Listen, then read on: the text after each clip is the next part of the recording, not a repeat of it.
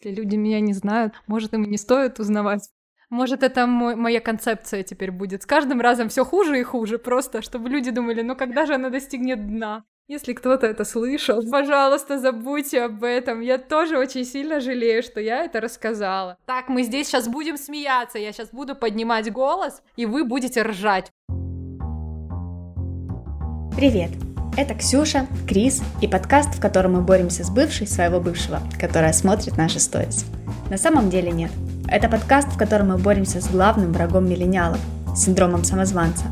Здесь мы рассказываем истории классных и талантливых людей, которые столкнулись с этим синдромом и смогли его побороть. Сегодня у нас в гостях Алина Глазова, в прошлом основательница и управляющий партнер ивент-агентства Make My Day, а сегодня она занимается видеопродакшеном для крупных брендов, создает красивейшие презентации в рамках собственного проекта Present Perfect – а с недавних пор есть все основания назвать Алину украинской миссис Мейзел. Мы поговорили о том, как не бояться оценивать свой труд, отстаивать свою точку зрения перед клиентами, работать без выходных и не выгорать, и о том, почему провалы порой чуть ли не самое лучшее, что может с тобой случиться. Ну что, погнали? Погнали! Привет, Алина! Мы для себя тебя уже окрестили украинской миссис Мейзел. Рановато для этого, поговорим об этом. А в чем не рановато тебя называть экспертом? В чем ты эксперт? Мне кажется, что я эксперт настолько в большом количестве областей, что я не эксперт вообще нигде. Это, знаете, есть люди, которые занимаются всем, и как будто бы кажется, что, значит, они нигде ничего не умеют достаточно хорошо. Вот у меня, к сожалению, такая ситуация, потому что если посторонний человек мне задаст вопрос, кто я и чем я занимаюсь, то я очень сильно задумаюсь, потому что у меня каждую неделю идет упор на разные проекты, на разную деятельность. И я иногда сама не знаю, как мне отвечать на этот вопрос. Если раньше это было четко, я была организатором свадеб и ивентов, последний год это очень сильно изменил. Я поменяла сферу деятельности на другие смежные, и я занимаюсь таким большим количеством вещей, что, кратко сказать, то пока я ехала сюда, я утверждала с клиентом рекламу банка, которую мы снимали неделю назад. По дороге я увидела City Light с афишей спектакля, для которого я делала съемку. И при этом, при всем, у меня есть еще там десяток проектов, и я сегодня вот села, решила посчитать, сколько у меня в работе, их 15, и они все разные. Ну, из них там три крупных, 12 просто каких-то таких мелких но я не знаю, как я не сошла с ума еще, но вроде не сошла, поэтому не могу сказать, кто я. Я занимаюсь видеопродакшеном, я снимаю рекламу, семейные видео, фильмы какие-то сюжетные, небольшие. Плюс я занимаюсь копирайтингом, я делаю презентации. Раньше я делала ивенты. Еще я очень сильно люблю писать но это больше как хобби. Ну и за последнее время я взяла, рискнула и даже попробовала сделать свой стендап, но это, если честно, был факап. Следующий мой вопрос был э, о том, что нужно знать тем нашим слушателям, которые с тобой не знакомы, об Алине Глазовой. Но ты немного на него уже ответила, но, возможно, хочешь что-то добавить. Если люди меня не знают, может, им не стоит узнавать, потому что если знать меня в социальных сетях, то меня очень много, чем мне все говорят, но я ничего не могу с этим поделать. Просто я человек, который все время хочет какой-то движухи, у которого существует непреодолимое желание делиться всеми этими событиями, чего бы это ни касалось, похудение, работа, личная жизнь, какие-то просто приколы. Говорят, что за этим интересно следить. Наверное, обо мне нужно знать, что я человек, который в самые кризисные моменты жизни берет и все просто меняет, переворачивает с ног на голову. В 2013 году в разгар Майдана, да, ситуации, которая была очень страшная, я вдруг решила, что я хочу делать свадебное агентство. А в 2020, когда был карантин, и когда все сидели дома и ели булки, я решила, что я хочу заняться спортом и похудеть. В моей жизни все как-то так происходит абсолютно вроде как нелогично, странно, но мне нравится это, потому что это всегда интересно даже для меня самой. Ты сказала, что кто-то считает, что тебя слишком много в соцсетях. Я вспомнила твой пост о личном бренде. Ты там говорила о том, что профессионализм и умение о нем рассказывать очень редко сочетаются в одном человеке. Но если ты хочешь себя продавать, особенно через соцсети, то тебе нужно выходить из этой зоны комфорта и говорить о себе. Тебе всегда было легко о себе рассказывать? Я вам честно скажу, что э, у меня все на самом деле, моя такая активность началась как раз с 13-14 года, когда я запускала свое свадебное агентство, и я тогда когда еще не был так развит Инстаграм, когда не было даже близко вот этого продаем себя через Инстаграмчик, я почему-то тогда уже почувствовала, что нужно пытаться двигать себя через социальные сети. Наверное, в первую очередь это было из экономии бюджета, потому что на рекламу бюджет был нулевой, и мне пришла в голову идея, что нужно заниматься, вот, двигать это, собственно, через себя. И я начала действовать просто самым простым способом. Начала добавлять просто безумное количество людей, особенно тех, у кого уже были какие-то там прикольные бизнесы, которые были достаточно популярными. Я просто сидела целыми днями людей, добавляла. Это был такой масс-фолловинг, но он был достаточно умный, потому что я это делала вручную, я не добавляла просто там непонятных каких-то персонажей, я добавляла тех, за кем стояли какие-то там бизнесы, какие-то действия и так далее. И спустя месяц-полтора мы начали потихонечку писать о том, что вот мы там планируем запускать свое свадебное агентство. И мы месяц рассказывали, кормили людей какими-то тизерами, что скоро что-то будет, что-то скоро появится, появится, появится. И когда мы запустились, это получилось достаточно громко, несмотря на то, что на тот момент не было еще вообще никакого продукта, не было ни портфолио, ничего, были просто громкие слова. И мы продолжали выезжать на этих громких словах еще следующие полгода, пока у нас не начало появляться портфолио естественным образом, потому что пошли клиенты, пошли уже настоящие кейсы, это очень классно откликалось. И вот у меня был первый ивент, который я сделала. На самом деле это не первый, но первый, который вот просто взорвал соцсети, это была вечеринка на крыше. Если вбить в гугле вечеринка на крыше Киев, то там половина, половина картинок будет завалены нашими проектами. Тогда это реально просто взорвало всех, и оно так дальше действовало. И вот следующие четыре года, пока у меня было свадебное агентство, у меня, в принципе, в моих соцсетях были вот разговоры, рассказы вот в основном о работе. Не было, ну, не было личности, не было меня как человека, потому что у меня все было с точки зрения работы. Вот это мы сделали, вот такой вот проект, вот это мы планируем, там и так далее и тому подобное. Ну, потом у меня кое-что изменилось в жизни, я э, развелась, у меня, я вышла из состава этого агентства, и у меня немножечко адженда сменилась. И у меня как-то так получилось, что я начала немножко рассказывать о себе, не немножко, а по 10 раз в день приблизительно так как я поднимала всегда темы, которые неудобные, какие-то сложные отношения, там, про развод, про поиски себя и так далее. Это, видимо, людям откликалось, судя по тому, что мне люди часто писали, что вот я тоже об этом думаю, а, это тоже как бы у меня тут такая же ситуация, но я просто вот боюсь об этом говорить, потому что я не привыкла выливать себя в социальные сети. А я наоборот, для меня это как, как будто бы своя терапия. Я через слова, через свои посты, через свои мысли у меня это работает лучше, чем сеансы с психотерапевтом, которые у меня были, потому что когда это все выливаешь, как будто ты частичку себя отдаешь, то, что ты получаешь взамен, и тебе становится легче. Ну и со временем у меня много раз очень менялось то, о чем я писала. Вот последний год я всех задалбываю здоровым питанием, образом жизни, похудением. У меня всегда есть какие-то ключевые темы, на которые я делаю акцент. Конечно, кому-то это не нравится, кого-то я уже там достала, но ну ничего страшного, есть кнопка unfollow. Пожалуйста, я не против. Но есть кнопка follow тоже. Когда я где-то выступаю, я говорю, если вы не подписаны, подписывайтесь, пожалуйста. И люди реально подписываются. И я такая, ну, класс тогда, ну, тогда будете теперь все обо мне знать. Это, это же так интересно, вам же как раз не хватало чего-то еще в жизни. Вот будете знать, что, что делает Алина, что она сегодня ела на завтрак, сколько грамм она похудела со вчера.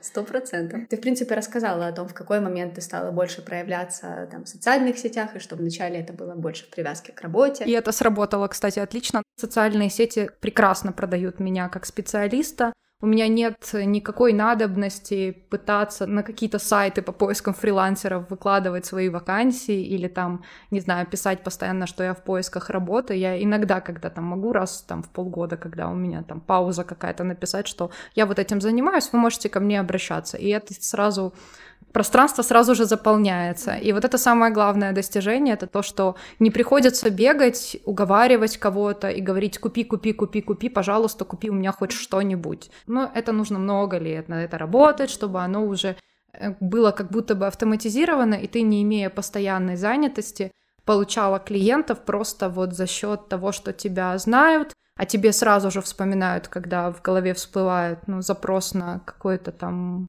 какой-то проект, ну и это самое крутое, и секрета в этом никакого нет, ты просто постоянно над этим работаешь, и ты понимаешь, что никогда ты не можешь остановиться. То же самое, как со спортом. Ты перестаешь заниматься, ты начинаешь опять плохо питаться, и у тебя возвращаются все твои прошлые проблемы и формы. Когда начинаешь проявляться активнее в социальных сетях, особенно в привязке не только к рабочим темам, но и к личным, то и фидбэка начинаешь получать наверняка больше. Да. И, видимо, не всегда он со знаком плюс, бывают Конечно. люди разные. Вот как у тебя с хейтом, и как ты с ним живешь, работаешь, что-то ли ты делаешь с этим? Естественно, хейт, он всегда присутствует, и это нужно понимать, что когда у тебя там аккаунт в Инстаграме на 200 человек, и из этих 200 ты всех знаешь, в принципе, в лицо, это все твои друзья, знакомые, и, скорее всего, там нет каких-то посторонних персонажей, все будет окей. А когда ты уже говоришь на аудиторию чуть-чуть побольше, у меня в общей сложности 15, наверное, 20 тысяч, если пособирать Facebook, Instagram вместе сложить. Естественно, среди этих людей будут те, кому ты не нравишься. Причем среди этих людей будут даже те, которые вот следят за тобой, им не нравишься ты, и они раз в месяц приходят, чтобы написать тебе токсичный комментарий, типа, а у меня в жизни не вот так, а ты там плохо развелась, а я-то нормально развелась, например, я-то знаю, как, а я в хороших отношениях, а, а ты не в хороших отношениях. Многие люди говорят, меня это не обижает, меня это обходит стороной. Нет, не обходит меня это стороной, меня это обижает, меня это задевает, и я могу тоже немножко токсично на это отреагировать, но просто я успокаиваюсь, и я понимаю, что нужно сосредотачиваться на хорошем. Вот то же самое, что с темой похудения — у меня сейчас ее очень супер просто много.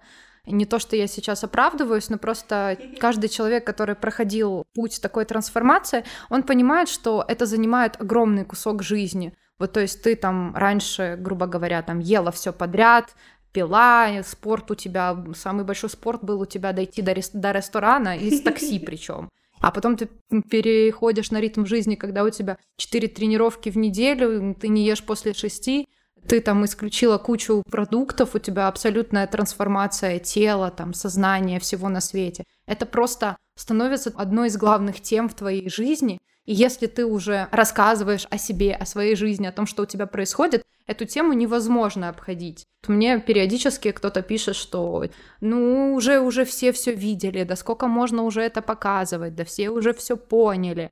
Ну я понимаю этих людей, с одной стороны, но с другой стороны, не все видят полную картинку так, как вижу ее я, потому что есть ну, десятки, если не сотни людей, которые не высказываются в комментариях, но они пишут в личку, что спасибо, вот у меня за последний месяц там минус 4, и вот ты была вот последним, что меня добило, чтобы я наконец-то решилась на это, потому что у тебя все не идеально, ты показываешь как есть, ну вот все эти слова. Мне очень приятно это слышать. Если ты можешь хотя бы чуть-чуть изменить какого-то человека, которого ты даже не знаешь в жизни, и изменить, безусловно, в лучшую сторону. Я все-таки пытаюсь рассказывать э, о том, что действительно делает жизнь лучше. И я никому не предлагаю, не знаю, там, убивать себя в спортзале и за день съедать одну морковку. Я, наоборот, за то, чтобы было все органично вписано в вашу жизнь. Поэтому мне, мне это очень сильно радует. Мэп. Мне очень нравится, когда у тебя сейчас Facebook напоминает твой пост там двухлетней давности, трехлетней давности, что-то там купила абонемент, использовала один раз. Или, да, да вот такие все истории. Вышла на пробежку, решила не бежать. А вот, собственно, для этих моментов я и веду э, Facebook, потому что я захожу в воспоминания, мне безумно это нравится. Я захожу, чтобы просто понять, что, вау, я могу вспомнить момент, я могу вспомнить, как я это писала, какие у меня мысли были в голове, и я за это время изменилась, и это очень прикольно. Я считаю, что, по сути, самое интересное, что есть в жизни, это исследование самого себя. Да. И это очень круто, когда ты можешь видеть в себе какие-то плохие стороны тоже, принимать их, смотреть на них, что-то менять и радоваться этим результатам. Я, мне очень сильно нравится, когда у меня всплывает вот это вот с абонементом и так далее, потому что у меня со спортом отношения это был, была дистанция, которая заканчивалась на первых 100 метров. Три раза сходила, недельку побегала, месяц где-то там что-то поприседала, потом ой, месячные начались, пропущу, ага. потом у меня что-то заболело. Дела, дела, работа, работа. Потом у меня дела какие-то, да. А сейчас я пришла к тому, что если ты хочешь делать, то просто делай. Ты э, работаешь по э, всем своим проектам с большим количеством людей. В твоей сфере больше людей профессионалов или больше самозванцев? Честно говоря, не могу сказать, что мне встречались какие-то самозванцы, потому что я много лет работала, и главная задача была как раз-таки за это время собрать ту команду, которая не самозванцы, люди, которые действительно выдают какой-то классный результат. На старте, конечно же, такие были, а сейчас такая ситуация, что я в основном выступаю исполнителем, делаю все своими ручками, Поэтому у меня просто нет возможности быть окруженной самозванцами, так как все получается. Получается, самозванец я, если что. А мне кажется, что именно с синдромом самозванца живут те люди, которые действительно чего-то достигли, потому что если ты от него полностью избавишься, то ты перестанешь расти. Считай, что ты достиг уже какого-то профессионального своего пика, ты уже супер эксперт, ты можешь остановиться, и ты можешь в себе не сомневаться. У меня моя карьера, она вся строится на качелях стандартных. Я буду звездой, и я проснусь бомжом. Приходит какой-то комментарий от клиента, все хорошо, но и там 50 тысяч правок, и ты сидишь, думаешь, я что-то сделала не так, он сейчас выведет меня на чистую воду, он поймет, что я вообще не умею этого делать, что я в этом вообще ничего не понимаю. И меня сейчас уволят вообще, хотя меня невозможно как бы уволить вроде как. Это, это плюс э, фрилансов, но ты реально в какие-то моменты думаешь, ну все, сейчас меня уволят, сейчас меня вышвырнут из этого проекта, и вообще со мной даже разговаривать не будут. Потом ты там потихонечку что-то исправляешь, и у тебя что-то получается не идеально, или ты там что-то не досмотрела, ну, мы все люди живые, все там что-то факапят. Думаешь, блин, ну вот я же могла внимательнее быть, я могла это сделать. Сейчас они точно подумают, что я какая-то там идиотка. У меня это происходит э, постоянно и по всем абсолютно направлениям.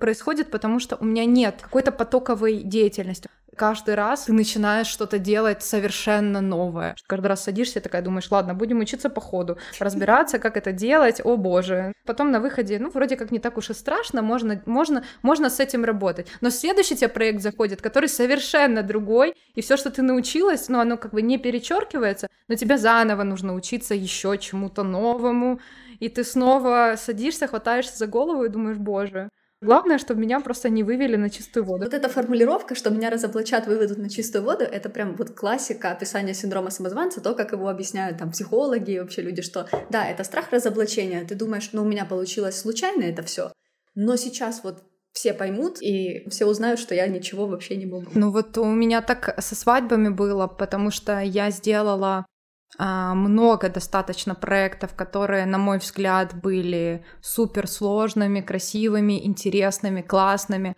которые там взрывали интернет, вызывали бурю эмоций.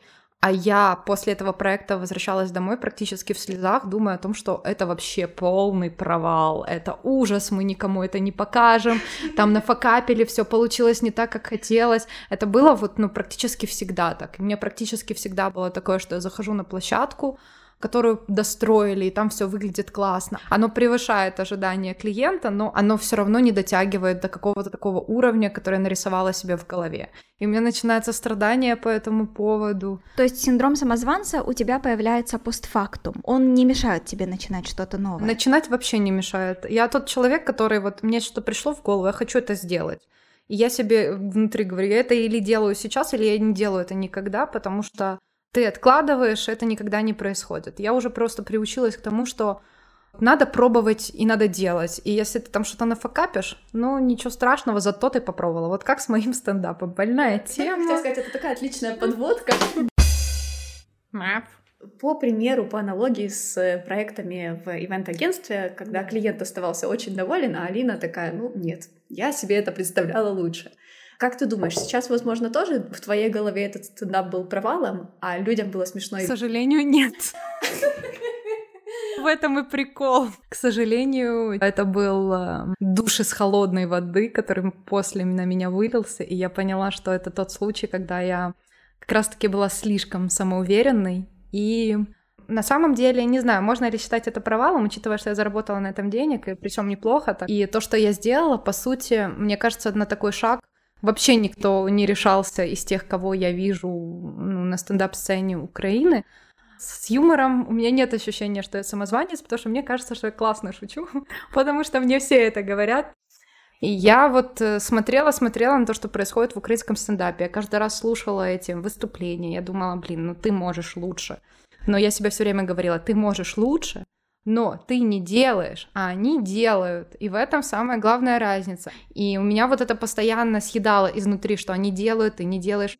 И я два года себе выращивала эту мысль. Я могу смешно рассказать обычную историю, то есть то, что у любого человека произойдет в жизни, и вроде как в этом нет ничего особенного. Вот если у меня это происходит, то я это так подаю, как будто, ну, это просто вот комедия, какая-то случилась. Ну вот я на днях писала пост и сама смеялась про то, как я стою в ванной, и мой вибратор, и думаю о том, что будильник надо поставить. На самом деле это реально true story. Я просто захожу в ванну, мою, стою такая, так, у меня осталось 6 часов на сон, мне на 8, 8 утра нужно ставить будильник, и я смотрю на свои руки, у меня в руках этот вибратор, и такая думаю, боже, ну это же просто комедия наблюдений. Ну, в общем, мне все время казалось, что у меня есть явно потенциал на это. Я не боюсь там ни камеры, я легко разговариваю. У меня там было, ну, достаточно, ну, не, немного выступлений, но они были, и они все были достаточно удачными, я готовилась, и после них мне люди говорили делать свой стендап. И вот у меня был последний эксперимент на ивент-конференции, где я превратила свою речь просто в настоящий цирк. Расскажи об этом. Ситуация была такая. Есть в Украине Event Industry Forum, который проводится ежегодно. Я в прошлом году там выступала. Это было очень классное выступление. Здесь я могу быть уверенной, потому что фидбэк был супер отличный. Мне там была полезная информация, там были классные кейсы, там было то, что было сделано за предыдущий год. В этом году снова объявляют эту конференцию, и я пишу организатору, что «Денис, здравствуйте, я бы так хотела снова к вам на конференцию, но есть одна проблема, у меня не было ивентов за 2020 год». Как у всех, да. А, нет, на самом деле нет. У людей были какие-то онлайновые ивенты, ну, то есть люди как-то по-другому адаптировались. Я просто ушла в совершенно другую сферу, по сути у меня как-то так естественным путем это случилось. Начали клиенты приходить по другим вопросам. Ну, классненько, супер, я счастлива. В общем, я ему честно признала, что ивентов у меня не было, но я хочу выступать. Я считаю, что нормальный подход. Я, по крайней мере, никого не обманула. Он мне сказал, что выступлений сольных не будет, будут только панельные дискуссии, когда там несколько спикеров на сцене, ну и просто вы там отвечаете на вопросы модератора. Я говорю, да вот супер вообще формат, окей, пусть так и будет. Я никак не готовилась к этому выступлению. Единственное, что я подготовила, это я купила себе пижаму а, в слипере с перьями. Она мне безумно нравилась. Я так думаю, вот это будет мой перформанс. Я просто выйду на сцену, сяду такая, это будет смешно, что я в пижаме. В общем, суть в том, что я приезжаю во Львов на эту конференцию, первый день. И все такие серьезные, и у всех по миллиону кейсов. Я сижу, смотрю на это, я понимаю, что, ну, я, что я сделала к конференции? Я похудела. Мне все говорят комплименты. Ты так классно выглядишь.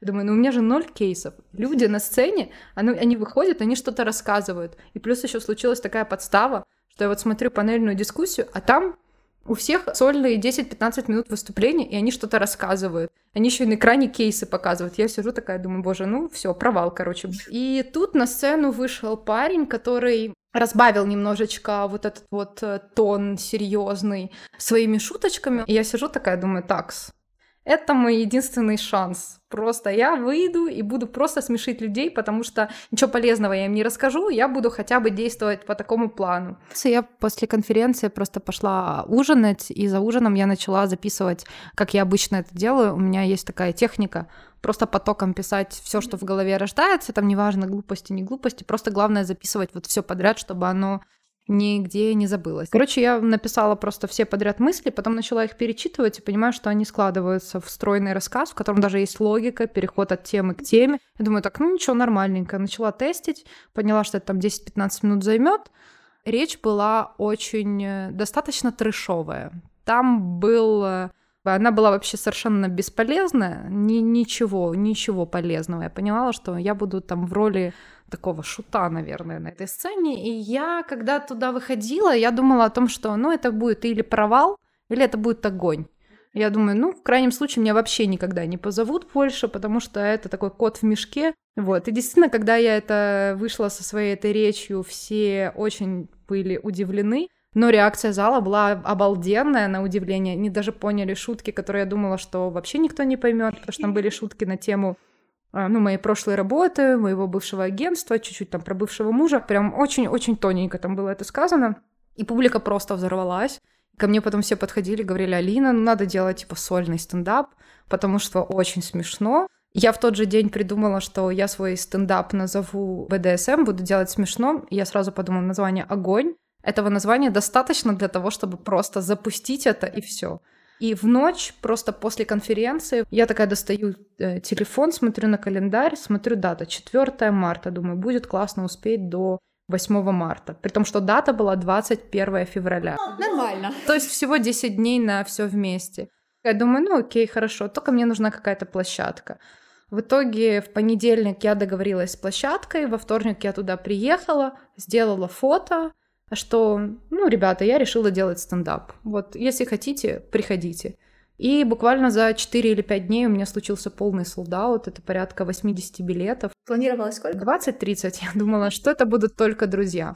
Параллельно со всем этим у меня были очень жесткие проблемы там по другим проектам, которые у меня отнимали столько времени, что выходные я вообще про это забыла. В общем, мне казалось, что я классно подготовилась, я написала материал, я его не тестила на публике, и это огромная ошибка, потому что все-таки надо было тестить.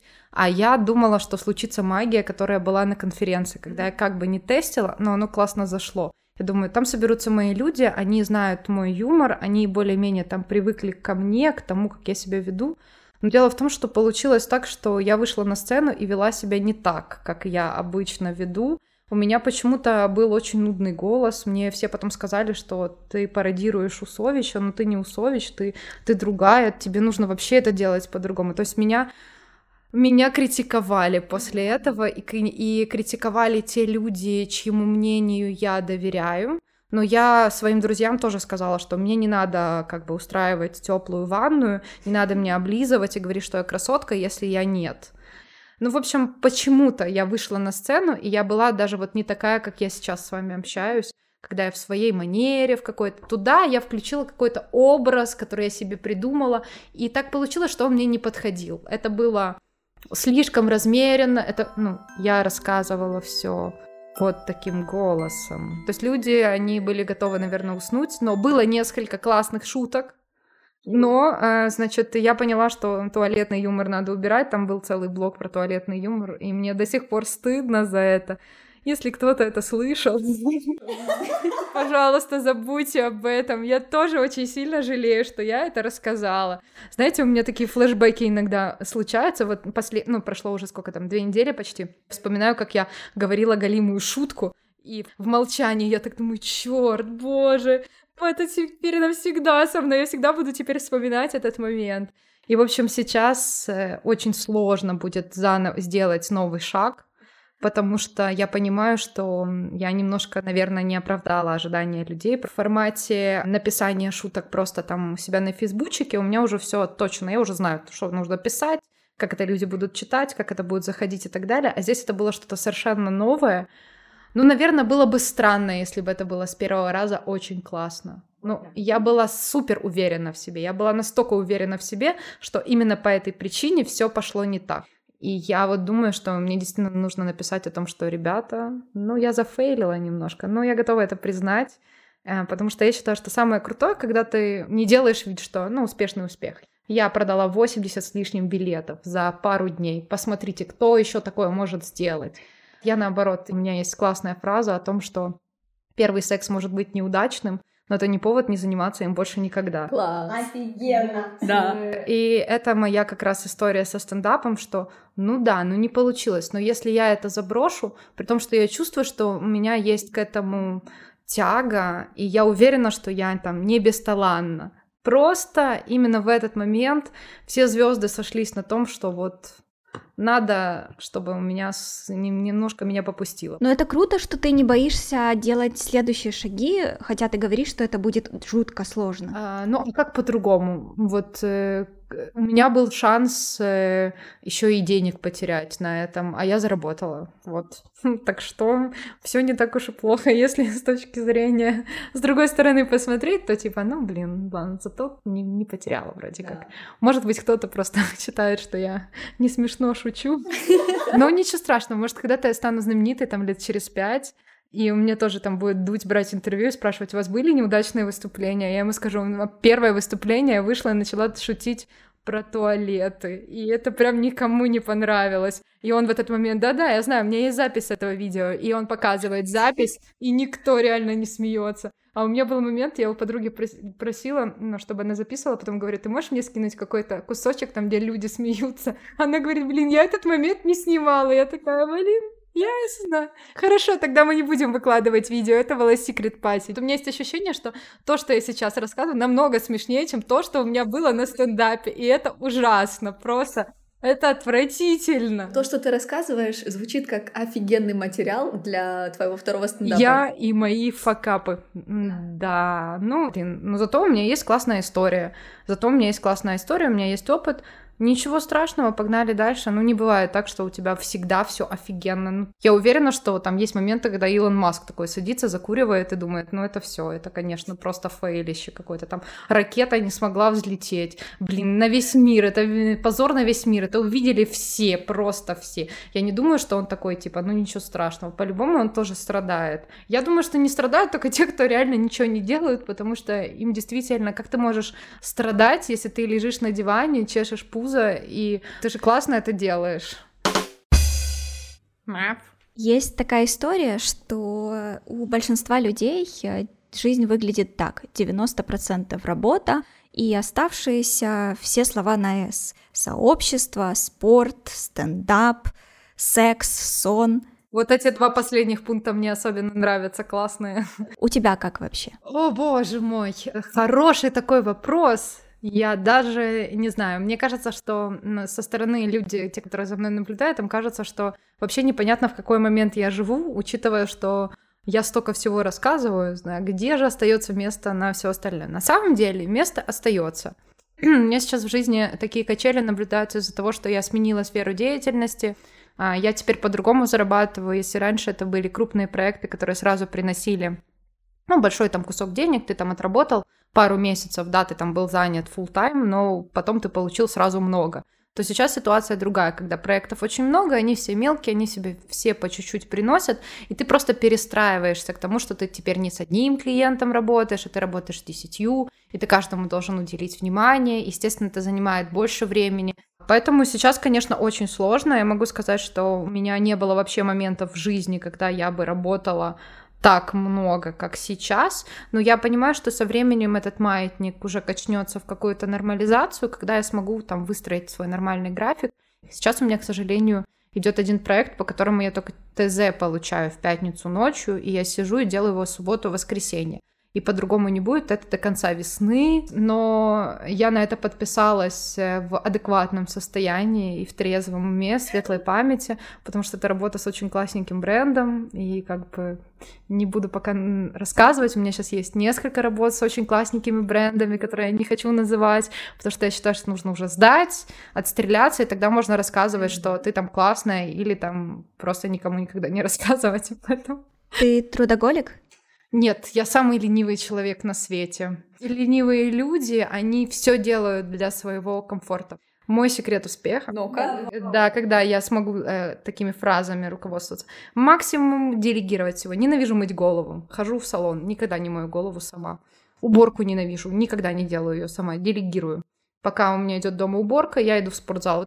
Все, что мне не нравится в жизни, я не буду делать, кроме работы. В работе ты иногда делаешь то, что тебе не нравится, потому что тебе за это платят деньги. Ты не всегда работаешь с идеальными клиентами, с идеальными ТЗ, с идеальным вкусом.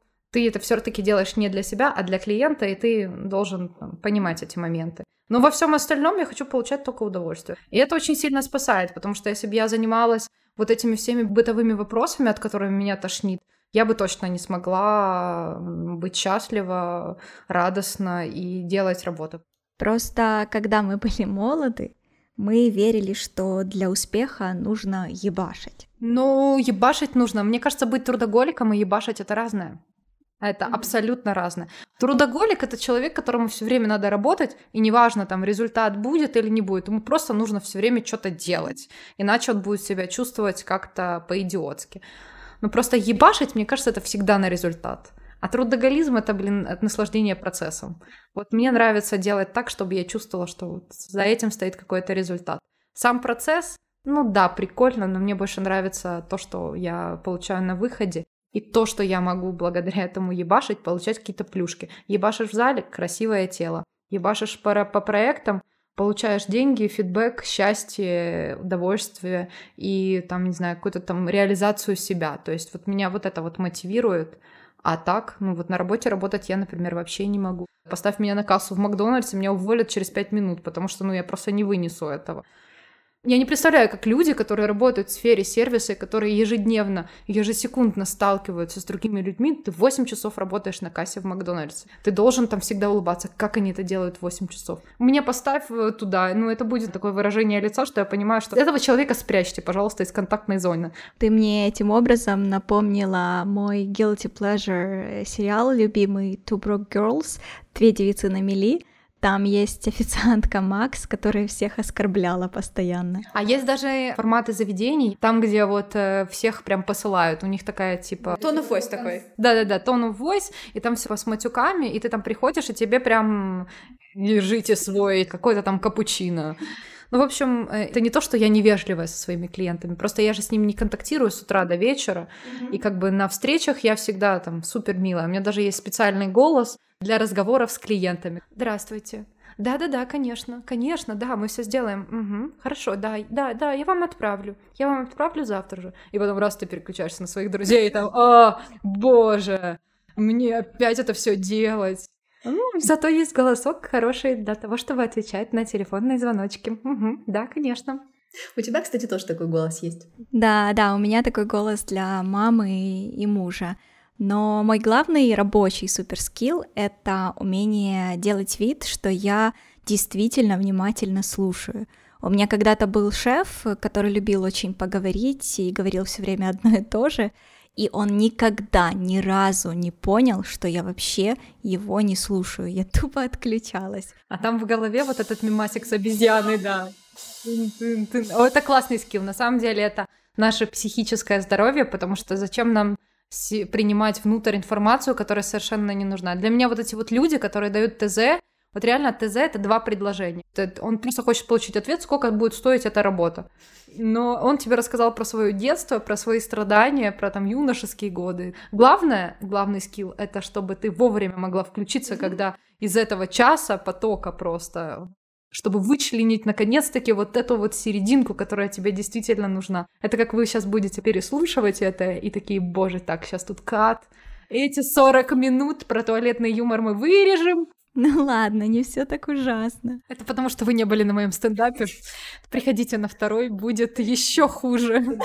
Может, это, может, это моя концепция теперь будет. С каждым разом все хуже и хуже, просто, чтобы люди думали, ну когда же она достигнет дна? И вот последний концерт дно. Я на дне, а потом со дна постучали. Главное, что люди всегда приходят и такие, блин, ну вот просто, ну реально получилось еще хуже. Огонь. Это же тоже сложно так смешно, потому что ты думаешь, вот как она позорится, и не боится это делать, и не боится просто, она стоит, уважает, да, готов платить за это деньги, за то, что я знаю, что не я хуже всех э, смешу людей, есть человек, который это делает совершеннее, чем я. Я написала как-то пост на Фейсбуке, моя подруга теперь меня все время цитирует, что если, если ты в дерьме, то превращай это в удобрение. Из любой ситуации нужно что-то извлекать, потому что не будет все гладко, тем более в такое время, как сейчас. Я бы хотела поговорить о цене. Ты раньше работала с большими ивент-проектами и ставила цену на основе своего опыта, плюс были подрядчики со своими прайсами. Когда ты сама стала исполнителем, тебе пришлось устанавливать цену самой. Как ты это делала? А знаете, что у меня самое главное, что я себе придумала? Я придумала, что если я буду что-то начинать делать, я буду сразу стоить дорого. Вот, все. Чуть-чуть выше рынка сразу нужно ставить. Дело в том, что у меня же нет э, какой-то агрессивной продажи. А люди сами ко мне приходят. Когда я начала заниматься версткой презентацией, это началось с того, что у меня попросили сверстать презентацию, при том, что я никогда не делала это за деньги. И я говорю, ребят, я это делала для клиентов в рамках проекта. То есть я под это не заточена. Блин, все равно очень классно, давай попробуем. Мне нравится. Ну, я не понимала тогда, сколько времени я это, на это потрачу, сколько это вообще стоит. Я просто себе придумала какую-то цифру в голове, назвала ее, и у меня за за эту сумму это купили. Потом пришли следующие, которые тоже купили за эту сумму. Потом, когда поток увеличился, я уже поняла, что за ту сумму мне неинтересно работать, тем более, что у меня сильно расширились мои скиллы, я стала красивее это рисовать, придумывать интереснее идеи и так далее. Я просто решила, что окей, ну я буду, значит, дорожать. Я знаю, сколько стоит мой ближайший конкурент, он стоит чуть-чуть дороже, и она чуть-чуть профессиональнее, чем я, потому что она там графический дизайнер. Как всегда, когда ко мне клиенты заходят, я такая говорю, вот посмотрите мое портфолио, пожалуйста. Я не дизайнер, но зато я классно умею подавать вашу информацию, структурировать, писать тексты. То есть я больше за комплексный продукт, где каждая его часть на хорошем уровне находится. Я действительно цену устанавливаю. Я смотрю, насколько это сложная для меня тема, насколько мне там долго ее придется изучать, насколько будет хорошая ТЗ, готовые тексты, или мне нужно с ними работать, или мне нужно вообще с нуля писать. И если человека не устраивает цена, это окей, может в какой-то степени и хорошо, потому что, ну, а вот не сработались бы, а не понравилось бы ему. Ну и что бы я делала тогда? Ну и люди, которые на старте думают, что они очень сильно переплатили тебе, это же тоже очень плохо, когда они согласились на твою цену, но из-за того, что они рассчитывали там цену два раза ниже, они от тебя ждают какого-то прям сверхрезультата. А для тебя это твоя стандартная цена, и ты делаешь свою стандартную работу. Неплохо ты ее делаешь, но ты ее делаешь на стандартном уровне, как для всех. Зачем ты зарабатываешь деньги? Я называю деньги тем, за что я покупаю свободу свою. Моя свобода — это то, что я могу в любой момент пойти купить себе кроссовки новые, я могу поужинать в классном ресторане, я живу в квартире, которая мне нравится, хожу в спортзал, где красиво, я живу в классном районе, я окружаю себя вещами, которые мне нравятся. Принципе, если бы не вся ситуация, то я могу там в любой момент куда-то там полететь, я могу выбрать отель, который мне нравится. Я могу получать от жизни все плюшки, при этом у меня нет никакого сумасшедшего стремления к накоплению. Я человек, который любит пользоваться в моменте. Я считаю, что сейчас такая экономика, когда шерить, арендовать все на свете, это абсолютно нормально, потому что некоторые ресурсы, как по мне, они абсолютно бесполезны. Зачем покупать квартиру, если там у тебя нет, например, детей, которые усложняют процесс ее аренды. Когда что-то поменяется в моей жизни, у меня поменяется отношение к этому. Сейчас я просто пытаюсь жить так, чтобы у меня были закрыты мои самые-самые важные, самые простые потребности, но чтобы я сверху могла какие-то там сливки снять. Моя позиция такая, что работа должна оплачиваться, она должна оплачиваться достойно, это нормально, мы тут не творчеством все занимаемся бес бесконечным. И я считаю, что в плане там творческой реализации я и так достаточно всего в своей жизни делаю, не имея за этим никакого мотива заработать деньги. Мап. Часто сталкиваешься со вкусовщиной в работе? Постоянно сталкиваюсь, но на самом деле, к счастью, сейчас я в целом пришла к тому, что ко мне обращаются клиенты, которым уже нравится какой-то мой стилек. Иногда бывает так, что приходится там идти на уступки и делать не так, как тебе хочется. Но все, что в рамках моих, моей компетенции, я стараюсь наносить, доказывать, э, убеждать. И, в принципе, убеждаю неплохо, потому что я это стараюсь делать не на эмоциях, а четко по факту. Э, я сделала вот так, потому-то делать так, как вы хотите, не стоит тоже по вот такой-то там причине. Когда ты убираешь из этого эмоции, все классно получается. Мы поговорили о критике, хочу еще о противоположной штуке. Как ты себя чувствуешь, когда тебя хвалят? Умеешь ли ты комплименты принимать? Конечно, обожаю просто комплименты, это так приятно. Я знаю, что многие не умеют принимать комплименты. Все мои подруги, у них близкие, у них у всех какие-то прикольные бизнесы, занятия по жизни. И когда я им говорю комплименты, то реакция чаще всего типа случайно получилось, это я мимо шла, это я вообще там где-то идею поймала, да в этом ничего особенного нет, да это вообще просто так делается. А на самом деле людям просто нужно принять то, что просто очень для тебя, для другого человека, это вообще не просто. Это у меня есть подруга, которая а, шьет свадебные платья прекрасные, красивые. И когда она начинает, э, например, что-то рассказывать, что я не уверена, что я сделала классно там и так далее, да, пошить платье, это так легко, я говорю, Света, но тебе легко пошить платье, а мне легко написать текст, и люди точно так же думают, для тебя это легко, а я на это смотрю и думаю, как это, это был кусок ткани, а получилось свадебное платье. И человек как будто бы сам нивелирует себя, говоря о том, что да это просто, вот оно мне вот пришло, и я сделал, и я не знаю как. Учись принимать это, говорить, что спасибо. Я могу написать спасибо, я знаю. Мап.